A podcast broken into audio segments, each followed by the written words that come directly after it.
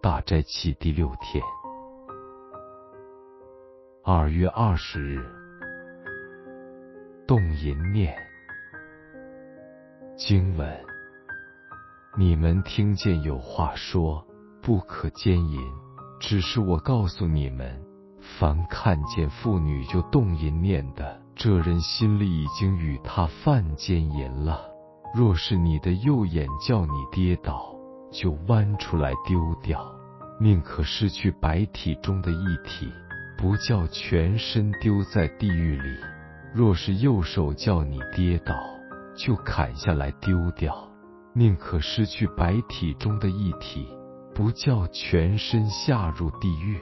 又有话说：人若休妻，就当给他休书。只是我告诉你们。凡休妻的，若不是为淫乱的缘故，就是叫他做淫妇了。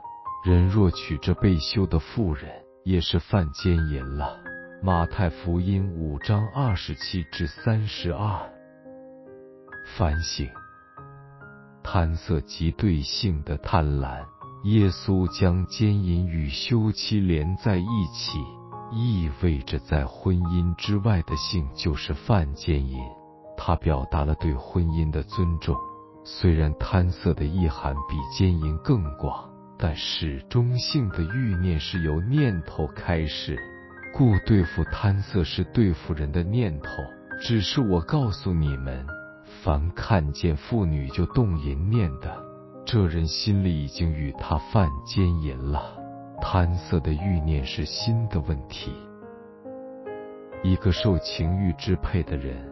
或许更有机会清楚的看到自我的罪性，色是隐藏更深，也是难以克服的诱惑，因它带来人内心情欲的快感。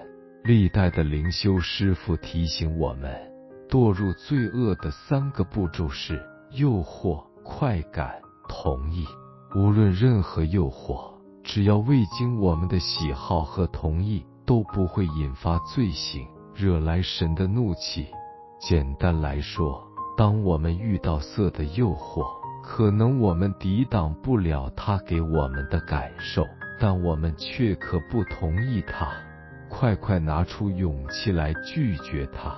就是有，若是你的右眼叫你跌倒，就弯出来丢掉这样的决心。没有这种宁愿盲眼都不多看异性一眼的决心。我们很快落入情欲的网络，我们的意志力有多大，抗拒力就有多大。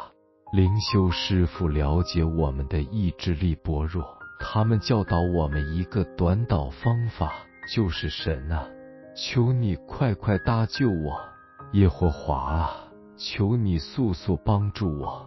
诗篇七十篇一节，这短导承认自己的软弱。需要神时时处处的助佑。